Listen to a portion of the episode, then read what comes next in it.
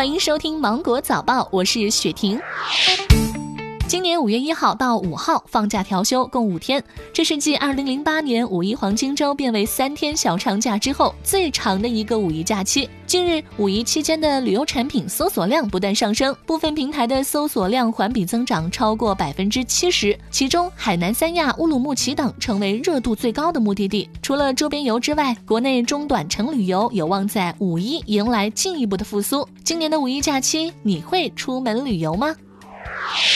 目前，武汉正在逐渐的恢复生机，久居在家的市民朋友也可以带着孩子在小区晒晒太阳。大一点的孩子可以在户外跳绳、打球，享受久违的春光。一些婴幼儿和儿童出门玩耍时并没有戴口罩，那么儿童在小区内运动需要戴口罩吗？对此，湖北省疾病预防控制中心卫监所向晶晶表示，孩子出门戴口罩很有必要。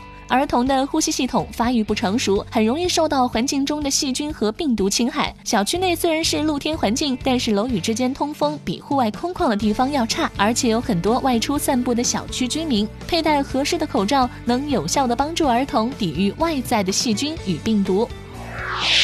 三个多月的时间里，一个熊孩子为耍游戏，偷偷花掉了奶奶银行卡里的五万多元。四月九号的中午，六十五岁的胡阿姨对孙儿小磊一顿训斥。原来五天前，胡阿姨在银行取钱时，发现卡里三万多块钱的存款只剩了二百八十多元。经查发现，全部被小磊拿去充游戏了。胡阿姨意识到，当初孙儿拿着手机让自己面对屏幕眨眼点头，是在绑定银行卡人脸识别。其实，小磊之前在一月份还偷偷充值，花掉胡阿姨银行卡里的两万多元。目前，胡阿姨正在家人的帮助下与游戏公司取得联系，希望追回孙儿充值的游戏款。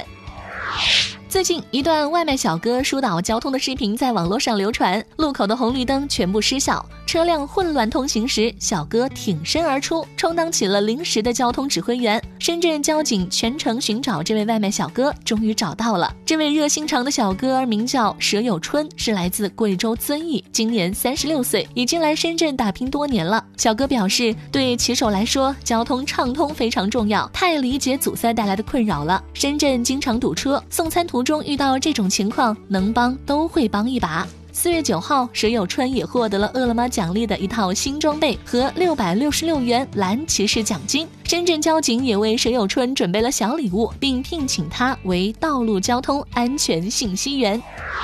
近日，宿迁民警徐学东上完夜班，顺路买菜时，发现一名身穿警察服装的男子，十分可疑。民警表示，该男子着装很不搭配，警号、警衔也有问题，而且把特殊场合才会穿的衣服穿到了菜市场买菜。经查，该男子名叫王某某，之前就因着制式服装行骗被公安机关处理过两次。目前，该案件正在进一步的办理当中。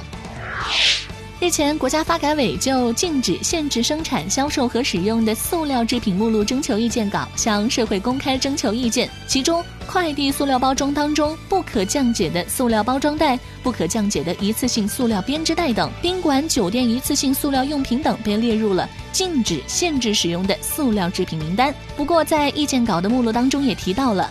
到二零二零年底和二零二二年底，禁止使用不可降解一次性塑料餐具的要求不包括餐饮打包、外卖服务。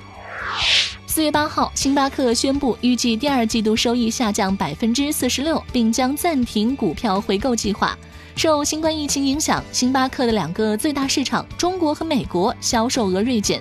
截至四月八号收盘，星巴克股价自二零二零年以来已经下跌了百分之十八。好了，以上就是今天新闻的全部内容。我是精英九五电台的雪婷，祝你度过美好的一天，拜拜。